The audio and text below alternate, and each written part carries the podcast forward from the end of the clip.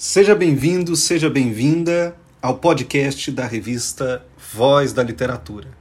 Eu sou Rafael Voit, editor da revista, e estarei junto com vocês também em mais essa empreitada de nosso periódico. Este é o nosso podcast piloto. Para ele, nós reservamos uma pauta muito especial: a poesia clássica chinesa, tema de uma matéria publicada na revista em 17 de março de 2020. E você, ouvinte, já leu algum autor da China? Conhece algum poeta daquele país? Não? Uma boa oportunidade para isso é a segunda edição do livro Poesia Clássica Chinesa, Dinastia Tang, publicada em 2019 pela editora Unesp, uma das editoras universitárias mais conceituadas de nosso país. Agraciado com o Prêmio Jabuti de 2014, o volume de poesia clássica chinesa conta com introdução, seleção, organização e tradução de Ricardo Primo Portugal, tradutor e poeta, e da chinesa Tan Xiao, tradutora e mestre em linguística. Os organizadores selecionam mais de 30 poetas do período conhecido como Dinastia Tang, que vai do século VII ao século X, uma das eras mais prósperas da cultura chinesa, que legou uma importante herança para a constituição poética da China.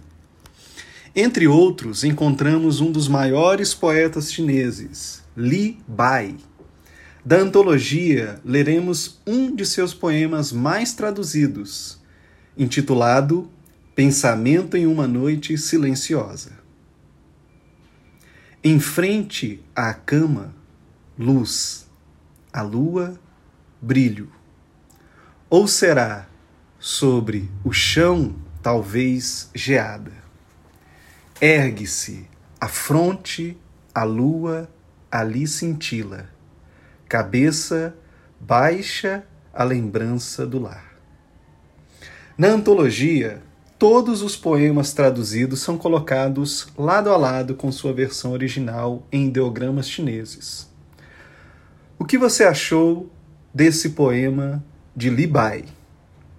Nessa antologia da poesia chinesa, há um estudo introdutório imperdível sobre a história da dinastia Tang, sobre a língua e a poesia chinesa, e sobre os desafios de verter para o português do Brasil tantos poemas clássicos do período a que o livro se dedica.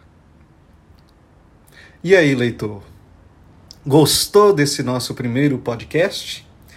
Quer saber mais sobre esse e outros temas de literatura? Acesse as matérias da revista pelo site vozdaliteratura.com ou por meio do nosso perfil no Facebook ou no Instagram. Agradecemos por ouvir a Voz da Literatura. Até o próximo podcast.